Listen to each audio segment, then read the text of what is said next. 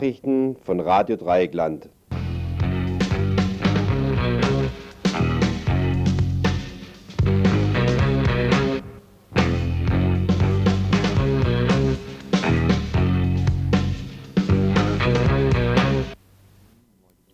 Die Themen im heutigen Tagesinfo Radio Dreieckland 12.09.1988 Prozess gegen den iranischen Asylbewerber Morteza Al-Yaskari.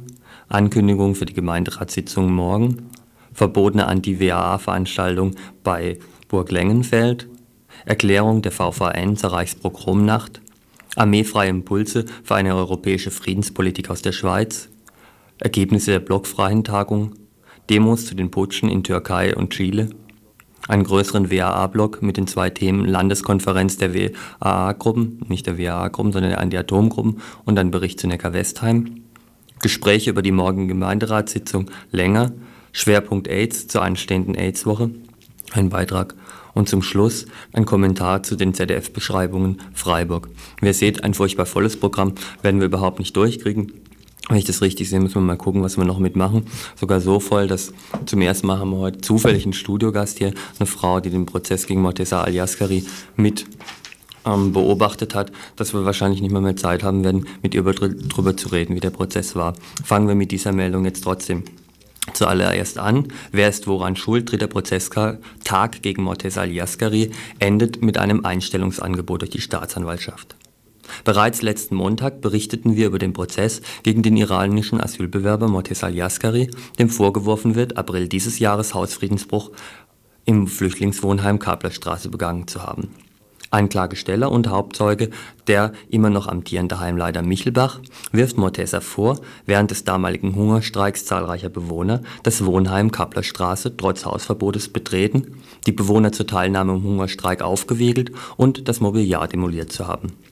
Nachdem der erste Prozesstermin mangels Dolmetscher ergebnislos endete, letzten Montag der Zeuge Michelbach und Morteza Aljaskari angehört wurde, standen heute überwiegend die Beweisanträge der Verteidigung auf dem Programm.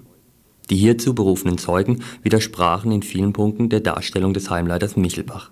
Nicht nur einmal, sondern mindestens viermal soll Michelbach nach Zeugenangaben die Polizei zur Überwachung ins Haus geholt haben. Die an, der an, die Anzeige wegen Sachbeschädigung sei bis zuletzt gegen Unbekannt und nicht wie von Michelbach behauptet, etwa gegen den Angeklagten gelaufen und von einer Beeinflussung oder gar Bedrohung der Bewohner durch den Angeklagten könne keine Rede sein. Vielmehr habe sich der Großteil der Bewohner längst von sich aus an dem Streik damals beteiligt. Der polnische Kronzeuge der Anklage schließlich erklärte, dass er zwar den Vorgang der Sachbeschädigung und auch den Täter beobachtet habe, dass es sich dabei aber keineswegs um Morteza Yaskari handelte und dass er das auch nie behauptet hätte. Die Staatsanwaltschaft beschloss, nach all diesen Ungereimtheiten nun erstmal dem Angeklagten eine Einstellung nach 153a anzubieten. Morteza müsste danach 100 D-Mark und seine Anwaltskosten bezahlen. Für die Verfahrenskosten käme die Staatskasse auf und auch wenn kein Freispruch rauskam, wäre damit mindestens amtlich, dass der Angeklagte höchstens, wenn überhaupt, eine geringe Schuld an diesem ganzen Verfahren trägt. Morteza müsste sich dieses Angebot bis morgen früh überlegen, sonst gibt es am Mittwoch einen vierten Verhandlungstag. Wen aber die wesentlich größere Schuld trifft, sei es am Zustandekommen dieses durchaus merkwürdigen Verfahrens, sei es an den Zuständen, unter denen Asylbewerber und Bewerberinnen hier leben müssen und die diesen Hungerstreik im April erst notwendig machten, ist damit leider noch völlig ungeklärt. Wer Schuld an den Bedingungen, die Menschen überhaupt wer Schuld an den Bedingungen hat, die Menschen überhaupt nötigen, in die Bundesrepublik zu fliehen, wie zum Beispiel eben die aktuelle Situation in einem der Dutzend Kriegs- und Krisengebieten Iran. Darauf versucht das Iran-Komitee in einer aktuellen Sendung heute im Anschluss an das Info um 21 Uhr wenigstens ansatzweise Einblick zu geben.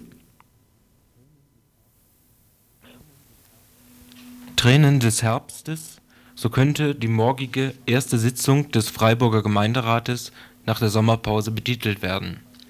Nachdem der Oberbürgermeister Böhme vor Abfahrt in seinen Sommerurlaub die eindeutige Mehrheit der Freiburgerinnen gegen die KTS im nur haarscharf gescheiterten Bürgerentscheid Nassforsch als irrelevant bezeichnet hat, soll nun der Gemeinderat erste Marksteine für die Umsetzung dieses Böhme-Zentrums setzen, indem er im Umfeld der KTS zwei Sanierungsgebiete ausweist das erste ist direkt trickreich.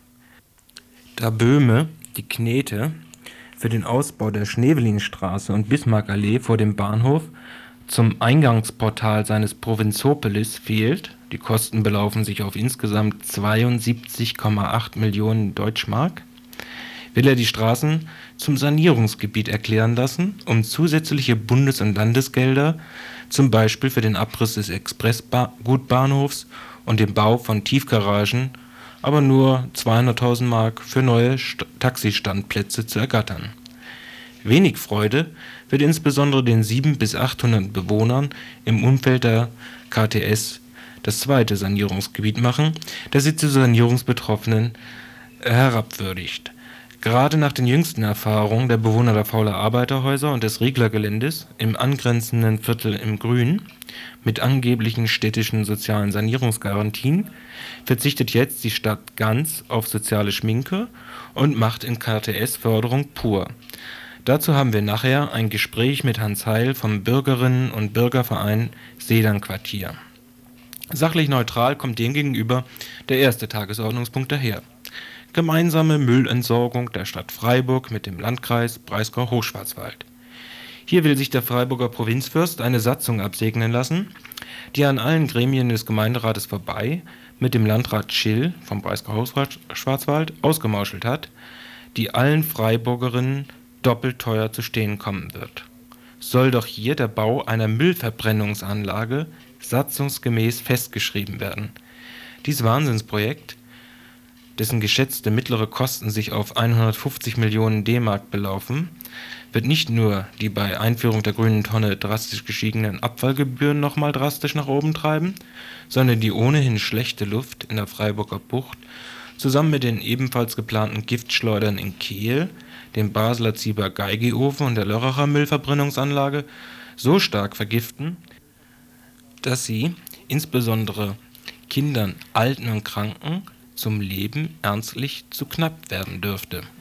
Gemunkelt wird, dass allen Fraktionen des Gemeinderats dieser heimlichen Hauptstadt der Ökologie bei diesem Projekt unwohl sei.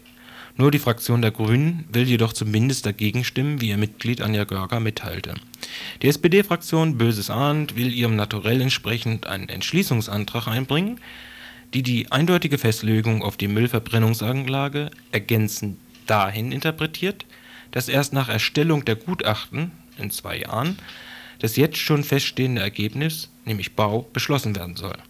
Von dieser Gemeinderatssitzung ist also nicht viel Positives zu erwarten, es fragt sich nur, wann alle Giftfeinde, die es ja in Freiburg zahlreich geben soll, endlich aufwachen und aufstehen werden, dass der Herr Böhme merkt, dass der Bürgerentscheid gegen die KTS nur das erste Trittchen gegen seinen lebensfeindlichen Größenwahn ist. Neue kriminelle Vereinigung BIWAG, Anti-WAA-Infotreffen kategorisch verboten. Wegen grundsätzlich zu geringer Distanz zur Gewalt wurde am Wochenende eine Veranstaltungsreihe der Regensburger BI gegen Wagersdorf kurz BIWAG verboten. Eine Filmvorführung, eine Diskussion zu Atomtransporten und ein Solidaritätsfest durften auf Weisung der Oberpfälzer Regierung nicht durchgeführt werden. Da, so die Begründung, bei sonstigen WAA-Veranstaltungen mal Farbbeutel geflogen sind, ein anderes Mal sogar ein polizeiliches Walkie-Talkie abhanden gekommen ist, hielt das Land Wiederholungstaten auch für den jetzigen Kinoabend nicht für ausgeschlossen. Die Biwak, die mit ungeheurer krimineller Energie und Sätzen wie Macht kaputt, was euch kaputt macht auf einem Plakat ihre Gefährlichkeit unter Beweis gestellt haben soll, führte die geplante Veranstaltung wenigstens teilweise an anderen Orten dennoch durch. Die Taktik der Landesregierung, eine wirklich öffentliche Auseinandersetzung über die WAA zu verhindern, ist aber nach Biwak-Einschätzung trotzdem oder unerfüllbare Auflagen inzwischen zum hässlichen bayerischen Alltag gehören, wird es Bürgerinitiativen immer schwerer gemacht, breite Auseinandersetzungen zu initiieren. Die BIWAG selbst wird jedenfalls morgen über ihr weiteres Vorgehen beraten. Ein juristischer Nachschlag gegen das Verbot ist schon fest ins Auge gefasst. Andere bayerische Gruppen haben inzwischen die Erfahrung gemacht, dass nicht angemeldete Veranstaltungen wesentlich einfacher durchzuführen sind, mangels Breite dann aber ihre Effektivität durch Militanz steigern müssen. Soweit von wegen zu geringer Distanz zur Gewalt. So, weiter geht's im Allzugtempo mit Radio Dreieckland Kurzinformation. Handeln im Sinne der Opfer gefordert. Vor 50 Jahren in der Nacht vom 9. zum 10. November 1938 fand im ganzen Deutschen Reich ein staatlich organisierter Massenpogrom statt. Er richtete sich gegen alle Deutschen, die Juden oder jüdischer Herkunft waren. Ihre Gotteshäuser wurden unter Aufsicht der Feuerwehr niedergebrannt, ihre Wohnungen und Geschäfte verwüstet und geplündert, ohne dass die Polizei einschritt. Weder Alters- noch Waisenheime wurden verschont.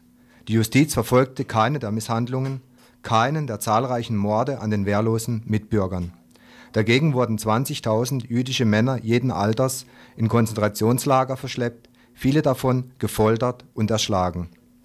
So beginnt eine Erklärung zum 50. Jahrestag der Reichspogromnacht, unter die die Vereinigung der Verfolgten des Naziregimes, das ist der Bund der Antifaschisten, Unterschriften sammelt und die in allen Zeitungen veröffentlicht werden soll. Bis Anfang September haben über 1300 Menschen diese Erklärung gezeichnet. Zu den Erstunterzeichnern gehören ehemalige Widerstandskämpfer, Publizisten, Künstler, Wissenschaftler, Gewerkschafter. Die Erklärung will Lehren aus der Geschichte ziehen, indem sie sich gegen Hass und Hetze gegen Minderheiten, Andersgläubig und Denkende wendet. Sie fordert dazu auf, dass die Menschenrechte, die demokratischen und humanistischen Prinzipien ebenso wie das Grundrecht auf Asyl zu umfassend anzuwendenden Normen unserer Gesellschaft werden müssen und die NPD und andere neofaschistische Organisationen zu verbieten. Weiter heißt es unter anderem, Zitat, wir verwahren uns gegen jede Geschichtsklitterung, vor allem gegen die Behauptung, Pogrom und Holocaust seien Verbrechen, wie sie anderswo auch vorgekommen seien. Wir treten denen entgegen, die endlich einen Schlussstrich ziehen und die finsteren Jahre unserer Geschichte in Vergessenheit geraten lassen möchten. Nichts daraus lernen wollen heißt, die Gefahr der Wiederholung heraufbeschwören. Zitat Ende. Wer diese Form des antifaschistischen Engagements für sich sinnvoll hält, kann diese Erklärung unterstützen, indem er sich an den Bundesvorstand der Vereinigung der Verfolgung des Naziregimes wendet. Die Adresse wie die Erklärung ist aber auch im Radiobüro von Radio Dreieckland erhältlich und die Adresse des Bundesvorstands der VVN ist in Frankfurt in der Rossardstraße 4. Dort kann man anrufen unter Telefonnummer Frankfurt 069, dann 72 76 49, also VVN Bundesvorstand 069 72 76 49, wer sich an der bundesweiten Unterschriftensammlung beteiligen möchte. Armeefreie Impulse für eine europäische Friedenspolitik. Unter diesem Motto veranstaltete die sogenannte Gruppe für eine Schweiz ohne Armee, kurz GSOA, vom letzten Freitag bis Sonntag eine Konferenz für Friedensbewegte aus Kleinstaaten. Die 1982 gegründete GSOA, die heute über ca. 1200 Mitglieder und Mitgliederinnen und doppelt so viele Abonnenten ihrer Infozeitung verfügt, hatte es sich zum Ziel gesetzt, für den Winter 89/90 eine Volksabstimmung zur Abschaffung der Schweizer Armee durchzubringen Anfangs noch als Gag belächelt, gelang es der Initiative bis Herbst 86 über 100.000 Unterschriften zu sammeln und damit den Volksentscheid zu erzwingen. Während der Schweizer Bundesrat seinen Untertanen inzwischen empfiehlt, die Initiative zu verwerfen, sieht Andreas Gross, Mitglied der GSOA, durchaus auch eine schweizerische Tradition, die für ihre, für ihre Initiative spricht. Der traditionelle Schweizer Anarchismus etwa, der bereits 1870 die Abschaffung der Armee gefordert hat, den zwar nicht pazifistisch, aber antimilitaristischen Flügel auf der anderen Seite in der Arbeiterbewegung, der die SPS, also die Sozialdemokraten, 1917 veranlasste, die bürgerliche Klassenarmee abzulehnen und schließlich religiös-sozialistische Bewegung wie um Leon, Leonhard Ragaz, der 1928 über eine ähnliche Initiative bereits nachdachte Erst die Angst vor dem Faschismus, der fließende Übergang von Antifaschismus zu Antikommunismus in den 50er Jahren und der wirtschaftliche Aufschwung und Wohlstand in der Schweiz, nicht zuletzt auch durch Gewinne aus Rüstung und Kriegen, hätten eine Integration der Linken in die helvetische Konkordanz erst ermöglicht. Dennoch hofft die Initiative, bis zur Hälfte der Sozialdemokraten hinter sich zu bekommen, neuere linke Parteien wie die Sozialistische Arbeiterpartei und die POCH progressive Organisation der Schweiz und Kirchen und Gewerkschaften, aber vor allem auch die nicht parteigebundenen neuen sozialen Bewegungen. Besondere Bedeutung für Europa sehen die Initiatoren besonders darin, dass die Schweiz als Kleinstaat einen größeren Handlungsspielraum habe als beispielsweise die BRD. Folgerichtig gründeten die ca. 100 Teilnehmer und Teilnehmerinnen des Kongresses Armeefreie Initiative für ein ähm, europäisches Friedensprojekt am Wochenende auch ein Netzwerk für nicht-militärische Impulse, der bisher die kleinen Staaten Dänemark, Finnland, Niederlande, Belgien, Österreich und Schweiz umgarnt. Aus der BRD, Frankreich und Großbritannien sei aber auch schon großstaatliches Interesse angemeldet worden.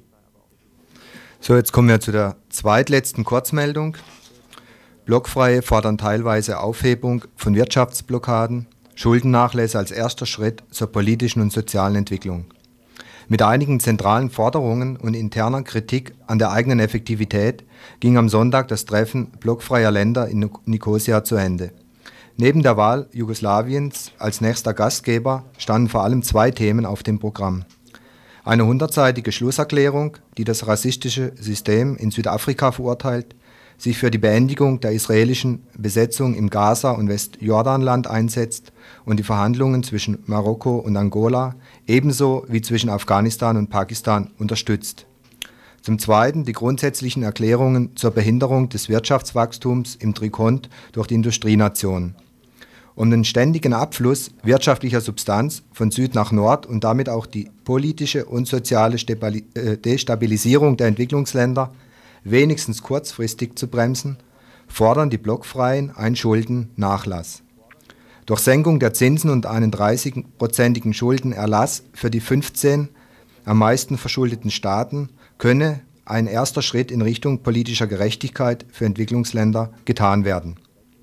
Ob der Internationale Währungsfonds, der am 27. September in Berlin tagen will, sich durch diese Forderungen besonders beeindrucken lässt, bleibt abzuwarten. Mitglieder im IWF, der eher der geldbesitzenden und damit derzeit noch politisch ausschlaggebenden Seite zuzuordnen ist, stellen die blockfreien Staaten natürlich nicht.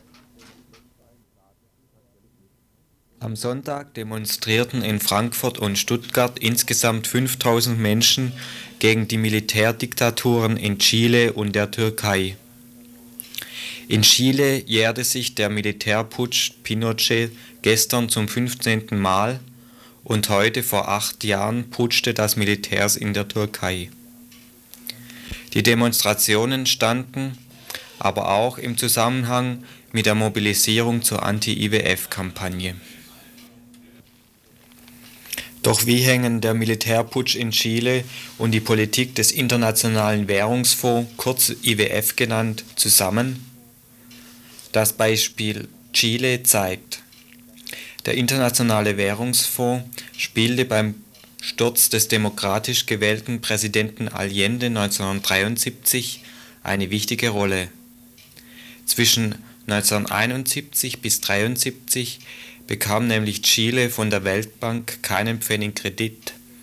Der, die damalige Opposition nützte die daraus resultierenden wirtschaftlichen Schwierigkeiten Allendes, um in sogenannten Hungermärschen die innenpolitische Situation zu chaotisieren.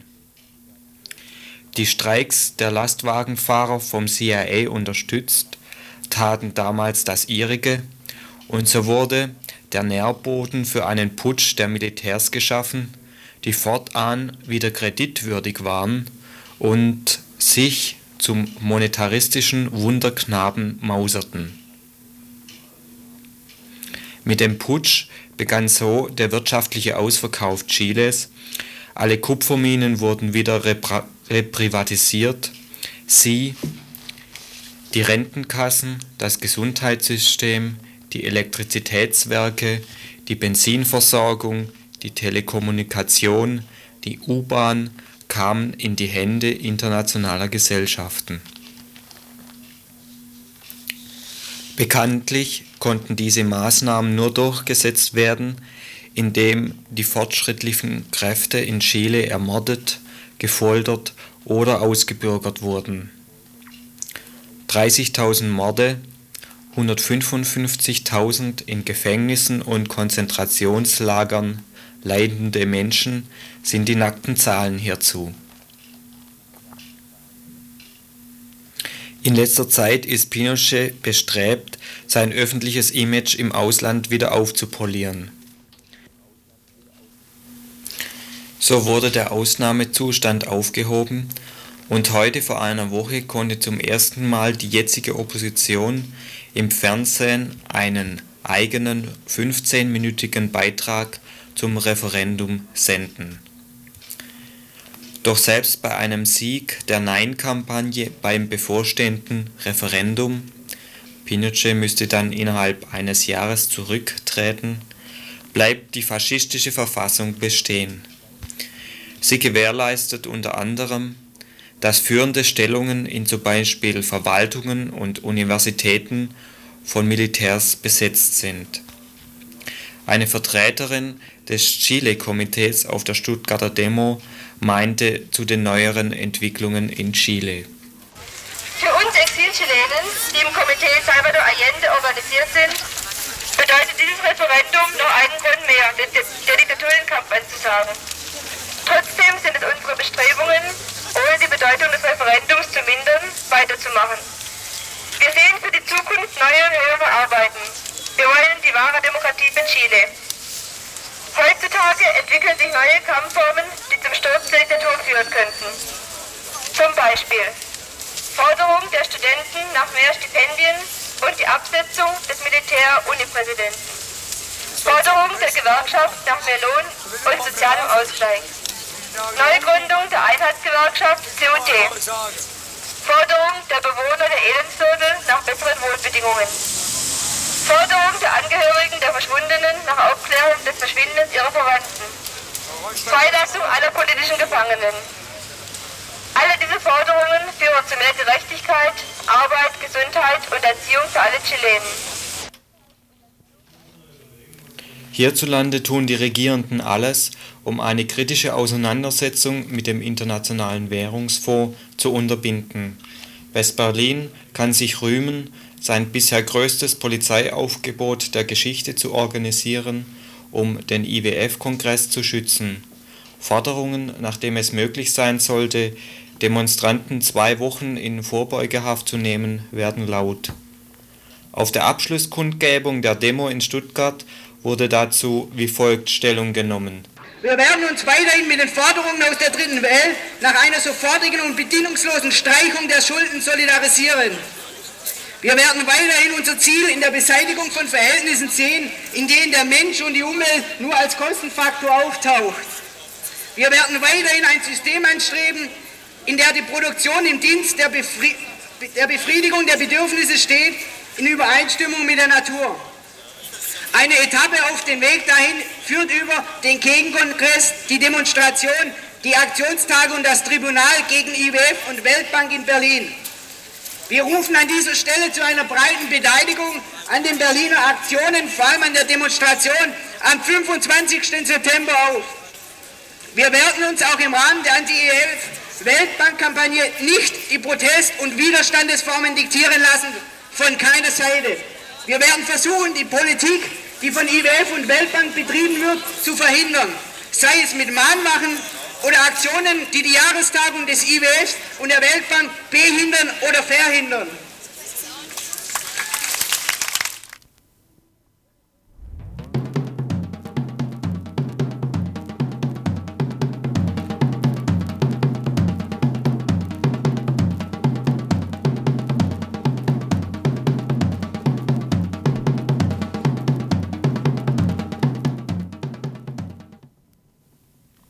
Konferenz der baden-württembergischen Anti-AKW-Gruppen. Am Sonntag trafen sich in Stuttgart die Anti-AKW-Gruppen Baden-Württembergs zu einer Landeskonferenz. Obwohl Stuttgart für Südbaden nicht gerade zentral gelegen ist und speziell der Kaiserstühler AKW-Elan eher Geschichtsbücher als Versammlungsräume, Straßen oder Plätze füllt, war Axel Mayer, Mitglied der Bürgerinitiative Regel in Stuttgart mit dabei und berichtet uns. Es war eine Konferenz der verschiedenen Anti-Atom-Gruppen aus Baden-Württemberg, zumindest offiziell. Ein Stück weit, gleich am Anfang ein Kritikpunkt, es ist eher eine schwäbische Aktionskonferenz der Anti-AKW-Gruppen. Man trifft sich in Stuttgart und drei Viertel der Leute kommen natürlich aus dem Bereich Stuttgart und entsprechend ist das Hauptthema dieser Konferenz das Atomkraftwerk Neckar-Westheim. Mhm. Ganz klar, da läuft ja im Moment auch sehr viel. Das sind heute die Aktionstage, da wird in 14 Tagen die de große Demonstration in Stuttgart stattfinden. Eine wichtige Sache.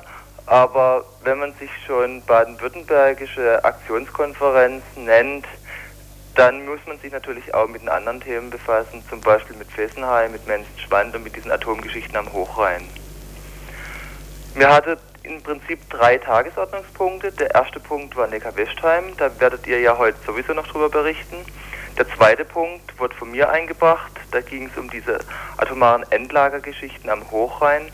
Da habe ich nochmal kurz aufgezeigt, diese ganzen Gefahren, die da in der Hochrheinregion anstehen. Wir haben da in absoluter Grenznähe vier Atomkraftwerke und in Planung ein zentrales Zwischenlager für hochradioaktive Abfälle in Würenlingen und ein atomares Endlager von der Qualität Gorlebens in Sibblingen oder in der Nähe von Leibstadt bei Böttstein. Das war vielen in dieser äh, Aktionskonferenz nicht bekannt und es wurde auch gesagt, dass das einer der nächsten Schwerpunkte in Baden-Württemberg in der Arbeit der Bürgerinitiativen auch darstellen wird. Der Widerstand gegen diese Atomanlagen am Hochrhein. Mhm. Der dritte Tagesordnungspunkt war ein Stück weit äh, ein Blick in die Zukunft, nämlich der Vorschlag einer Gruppe, dass man eventuell den nächsten Ostermarsch von Friedensbewegung und Anti-Atom-Bewegung in Karlsruhe machen kann, beim Atomforschungszentrum in Karlsruhe. Auch das ist eine Sache, die bisher immer stark im Hintergrund war und ganz, ganz wenige Leute in Deutschland wissen eigentlich, dass das Atomforschungszentrum Karlsruhe zum Beispiel mehr radioaktive Stoffe emittiert wie jedes einzelne Atomkraftwerk in Deutschland.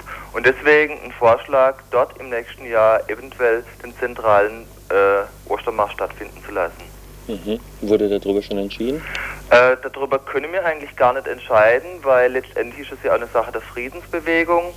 Es ist eher ein Vorschlag der Anti-Atomgruppen, Anti-Friedensbewegung auch. Es geht in dem Zusammenhang dann auch nicht nur um das Atomforschungszentrum allein aus Sicht der AKW-Gegner, sondern es geht auch darum, dass Karlsruhe letztendlich auch eine Bombenschmiede sein könnte für Atombomben und dass Karlsruhe wirklich so ein Punkt ist, wo eigentlich Anti-Atom-Bewegung und Friedensbewegung eng zusammenarbeiten müsste. Die Anti-Atom-Bewegung, weil dort ein schneller Bruder steht und weil dort so viele radioaktive Stoffe abgegeben werden und die Friedensbewegung, weil Karlsruhe der Punkt sein kann, wo in Deutschland die Atombombe produziert werden könnte. Mhm. Jetzt noch eine andere Frage. Wie du vorhin schon sagtest, läuft gerade im Moment in Neckar-Westheim ziemlich viel. Du bist, glaube ich, auch schon länger bei diesen Landeskonferenzen dabei. Wenn jetzt Neckar-Westheim nicht wäre, sieht es im Moment nicht überhaupt in Baden-Württemberg so aus, dass halt im Vergleich meinetwegen vor zehn Jahren oder sowas ähm, eine Anti-AKW-Bewegung wesentlich an, an Breite und Ideen verloren hat? Äh, man kann sagen, dass es ein Auf und Ab gibt. Also um Beispiel zu wählen, hier am Kaiserstuhl, wo ich ja herkomme, da ist es durchaus weniger geworden. Ganz klar, die Leute haben sich jetzt 14, 15 Jahre lang intensiv gegen das Atomkraftwerk in Wiel gewehrt. Und aus dem Grund ist es durchaus auch verständlich, dass sich dort in der Region nicht mehr so viel tut. Dafür gibt es andere Schwerpunkte jetzt im Moment. Also ganz vorsichtig kann man sagen, dass eine neue Bewegung entsteht am Hochrhein gegen diese atomaren Gefahren und man kann sagen, dass im Moment einiges bei Neckar-Westheim läuft. Es lässt sich nicht sagen, dass eine generelle Flaute da ist, sondern es ist ein Auf und Ab. Bei uns im Kaiserstuhl eher ein Ab, wenn man mal von Ausnahmen absieht, wie unsere Bürgerinitiative, und an anderen Stellen auf, wie am Hochrhein. Kommen wir zu einem anderen auf im Anti-AKW-Bereich. Wie Axel Mayer schon gesagt hat, werden wir natürlich von Radio Dreikland darüber ausführlich berichten, nämlich der Blockade des AKWs Neckar-Westheim.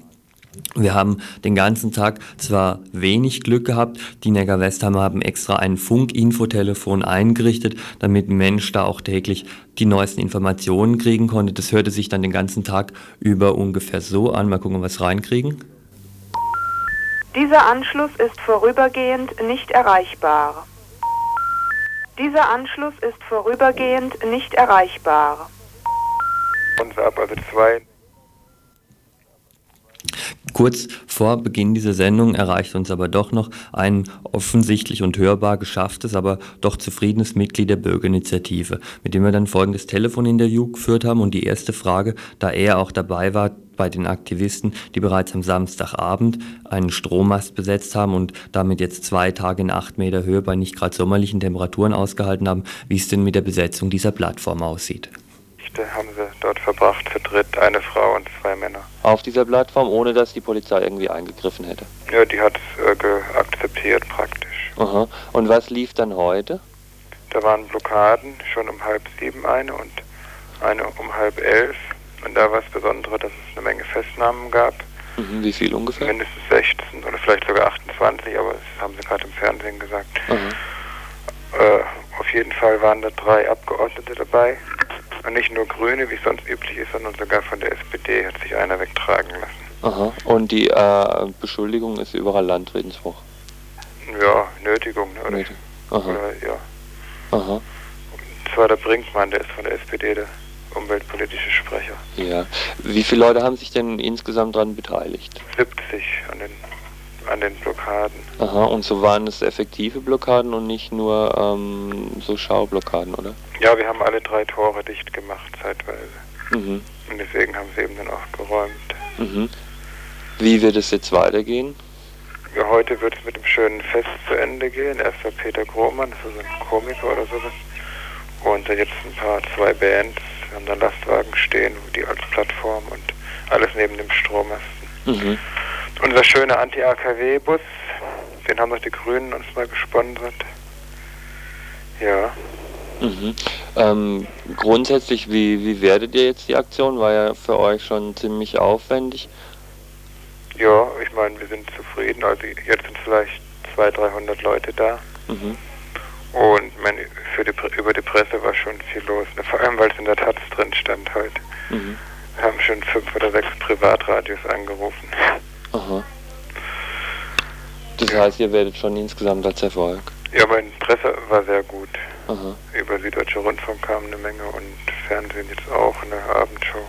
Mhm. Und Radio Dreieckland. sind, denn, sind denn jetzt schon Überlegungen da, ähm, was man mit den Leuten, die jetzt heute Abend dann noch dazu strömen, auch in Zukunft anfangen könnte, beziehungsweise wie das insgesamt weitergehen soll in Neckar-Westheim? Ja, wir wollen vor allem auch unsere Hartnäckigkeit zeigen, indem wir diesen Bus da stehen haben und wir versuchen, wir versuchen für jeden Nachmittag da Leute zu finden, die da Dienst machen, also vor dem AKW präsent sind.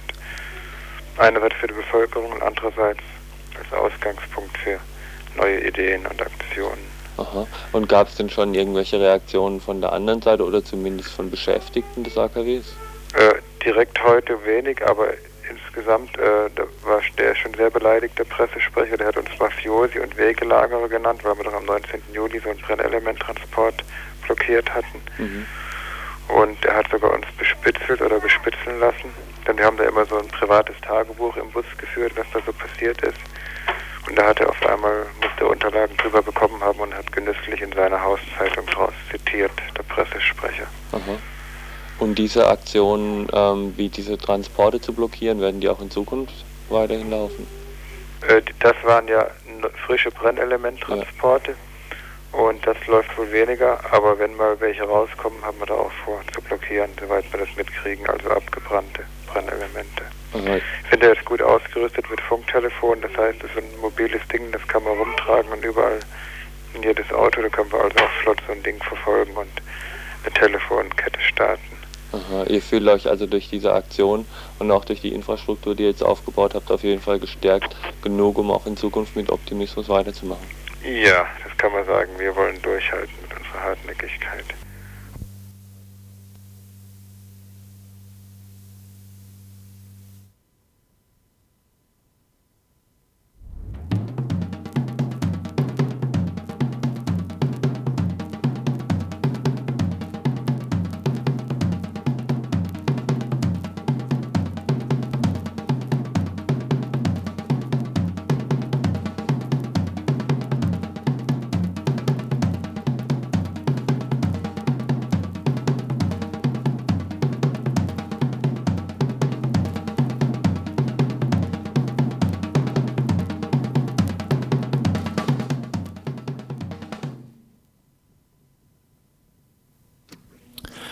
Heute Mittag zur Essenszeit waren vor der Mensa 1 an der Rempartstraße die üblichen Amateurantiquare in Gesellschaft eines Informationsstandes der Bundeszentrale für gesundheitliche Aufklärung. Drei dynamische junge Menschen verteilten Programme und Informationsblättchen und luden die hungrigen oder bereits gesättigten Studenten zu Gesprächen und informativen Ratespielchen über AIDS ein. Welche Übertragungswege des HIV gibt es? Wie sehen die Schutzmöglichkeiten des Einzelnen aus? Antwortmöglichkeiten für Letzteres? Kondome? Treue? Enthaltsamkeit? Das Interesse war mittelmäßig und mancher Student und manche Studentin ging kopfschüttelnd oder breit grinsend am Stand vorbei. Nach dem Sonderkonzert im Großen Haus gestern Abend war dies die zweite Veranstaltung im Rahmen der Aufklärungstage zu AIDS, die ein Frankfurter Werbebüro im Auftrag eben jener Bundeszentrale für gesundheitlichen Aufklärung in Freiburg organisiert. Vor der Mensa war auch die AIDS-Informationsstelle des Studentenwerkes vertreten mit einer Stellwand, an die die Sprechstunden und einige Kondome geheftet waren. Das Motto der Aufklärungstage ist äh, Aufklärung für den Normalbürger und entsprechend, äh, da diesem Normalbürger ausschließlich heterosexueller Genitalverkehr unterstellt wird, handelte es sich bei diesen Kondomen notwendigerweise nicht um äh, die reißfesten Produkte wie Hot Rubber oder Hardy Spezial, die auch für den Analverkehr geeignet sind, sondern um dünnhäutige ABC-Kondome. Ebenso fehlte, wie überall, wo der Normalbürger informiert wird, der Hinweis darauf, dass fettfreie Gleitcreme, wie sie in Apotheken, Sexshops und bei der AIDS-Hilfe erhältlich ist, unerlässlich ist. Keine Butter, Nivea oder Vaseline für den Analverkehr mit Kondom. Und das betrifft Hetero und Hetera genauso wie Schwule.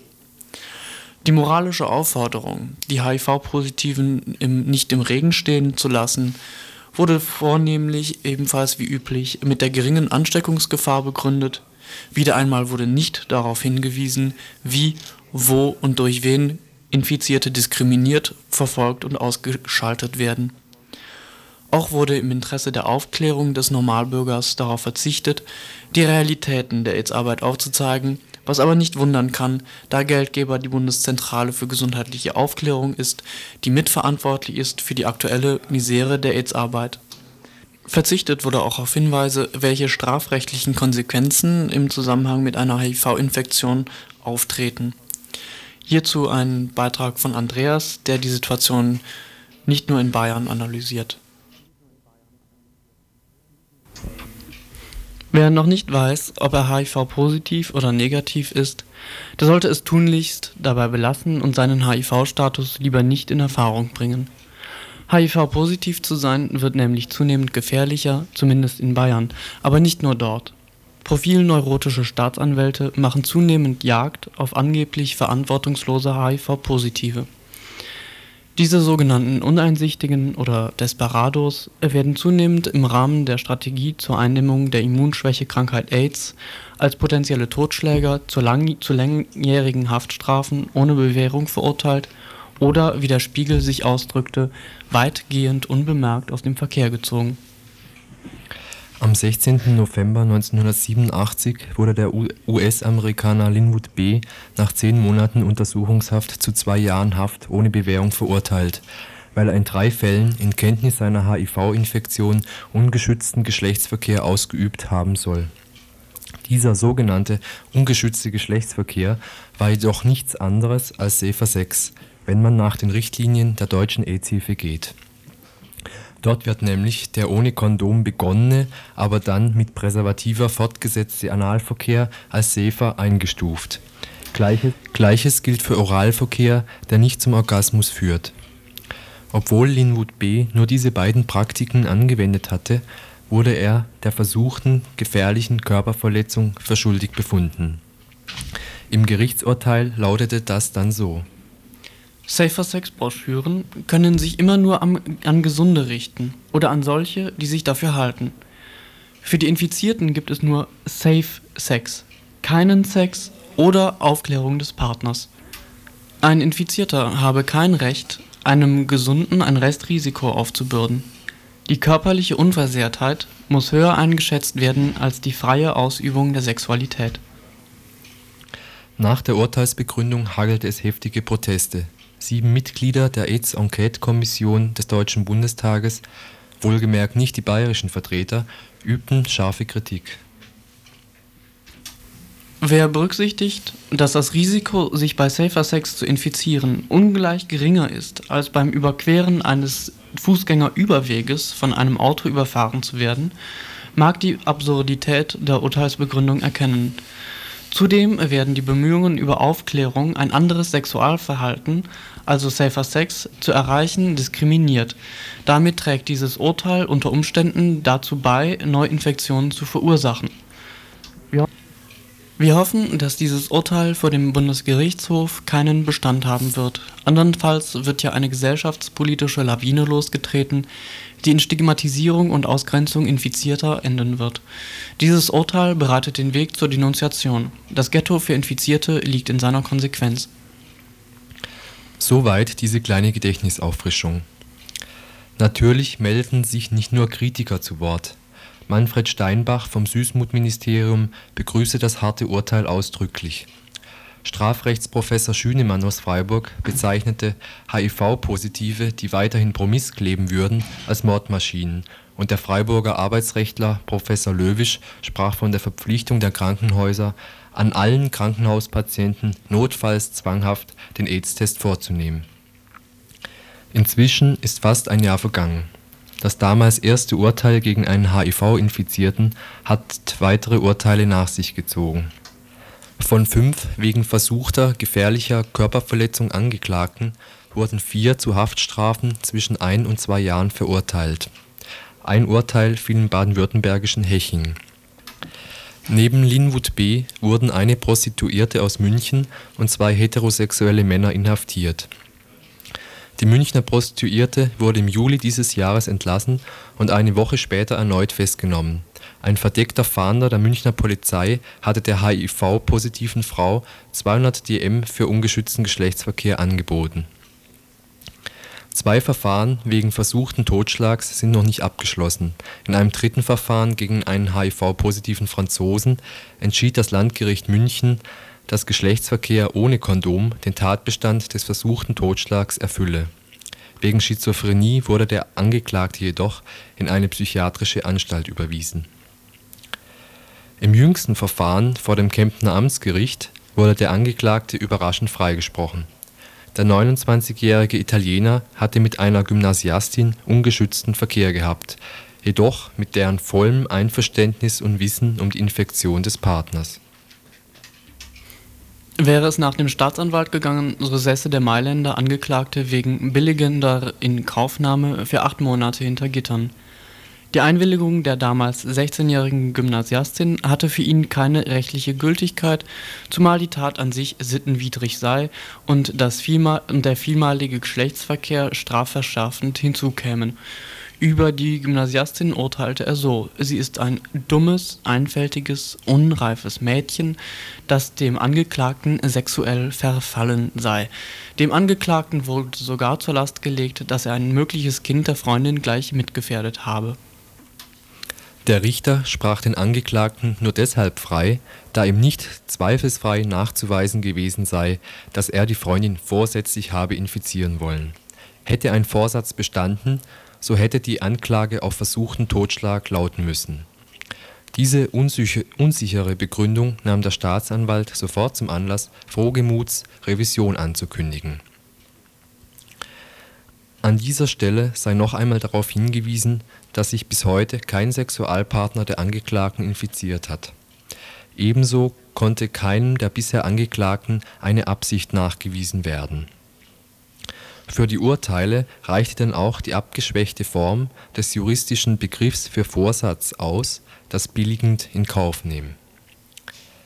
Dabei sind sich die deutschen Juristen noch lange nicht einig, ob eine Infektion mit HIV überhaupt eine Körperverletzung darstellt.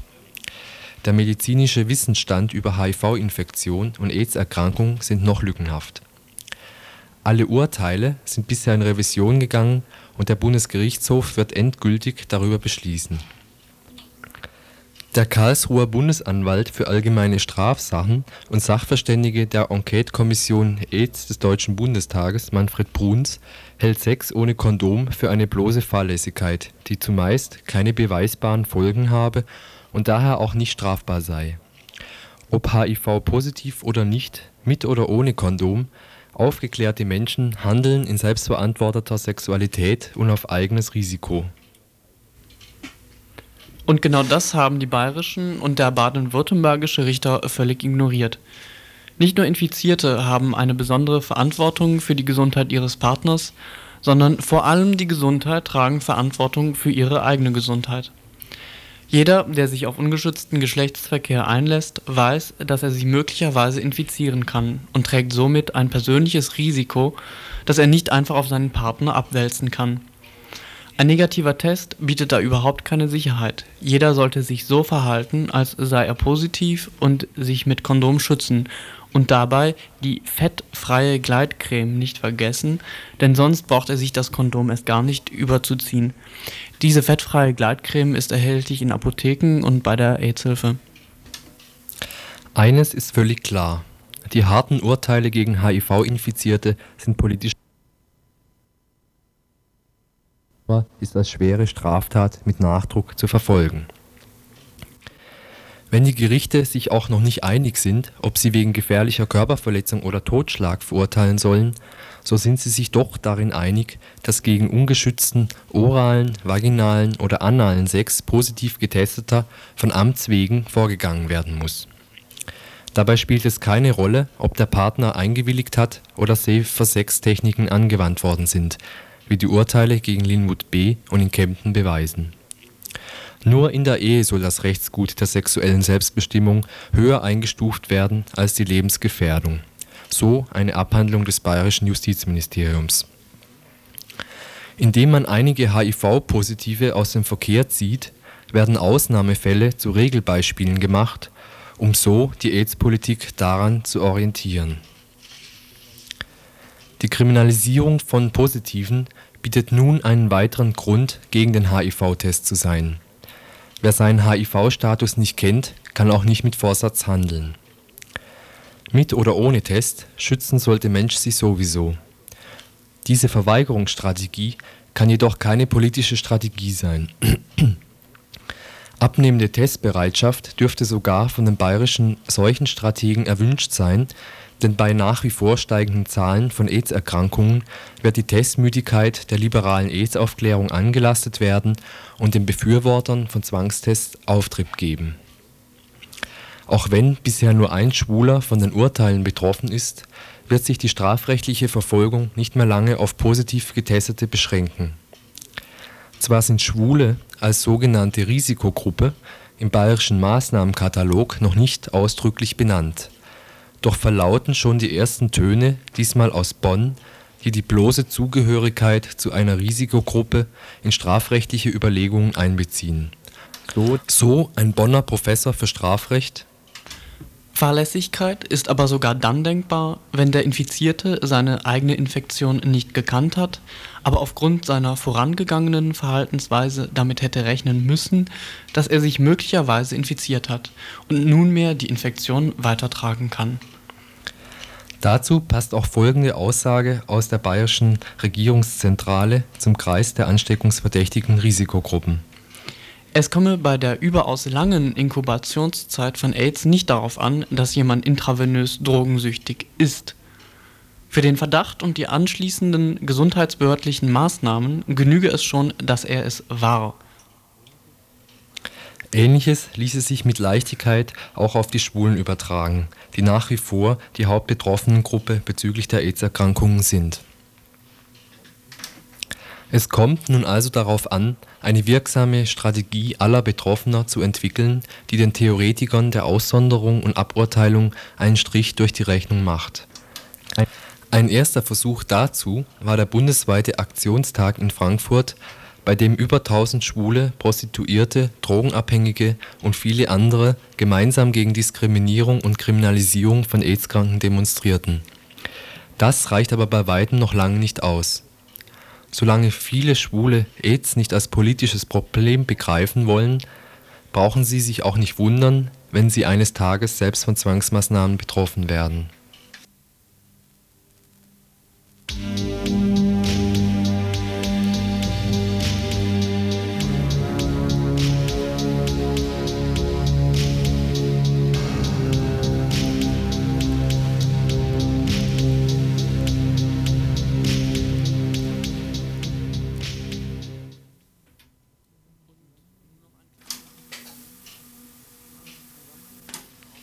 Zusammenhang mit den Aufklärungstagen in Freiburg ist wohl noch eine Pressemitteilung der Freiburger AIDS-Hilfe relevant, die verschiedene Kritikpunkte anbringt an, dieser, an diesen Aufklärungstagen, insbesondere, dass für dieses Programm bundesweit 50 Millionen Mark ausgegeben werden, äh, aber nicht berücksichtigt wird, dass lokal und vor Ort Institutionen tätig sind, die jedoch finanziell und personell nicht, andere, nicht annähernd ausreichend ausgestattet sind und die denen äh, ein Teil oder auch nur ein kleiner Teil dieser 50 Millionen in keiner Weise zugutekommen.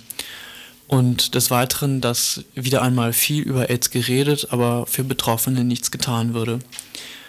Ob sich dieser Eindruck bestätigt im weiteren Verlauf der Aufklärungstage, wird sich zeigen. Wir werden das Thema im Rahmen der Infosendung weiterverfolgen. Hingewiesen sei auf eine, Film, auf eine Filmvorführung heute Abend um 21.30 Uhr im kommunalen Kino. Gezeigt wird, wird äh, der zweite Film mit Peter Siegler von Michael Aue, der hier auch in Freiburg als AIDS-Gesprächspartner tätig ist. Im Grunde sind wir ja Kämpfer. Im Zusammenhang, im Anschluss an diese Filmvorführung wird es eine Diskussion geben. Am Mittwoch werden wir im Rahmen der Infosendung bei Radio Dreieckland weitere Aspekte dieser Aufklärungstage und der Fragen der AIDS-Arbeit vor Ort äh, aufnehmen. Am Sonntag, das darauf sei auch bereits jetzt hingewiesen, am Sonntag findet eine Debatte zum Thema AIDS statt, AIDS in Freiburg. Wir hoffen, dass ihr dann mithören würdet. Vertreter der AIDS-Hilfe und anderer Institutionen, Rechtsanwälte, Rosa-Hilfe werden anwesend sein und zwei Stunden lang voraussichtlich recht kontrovers diskutieren. Bis dann.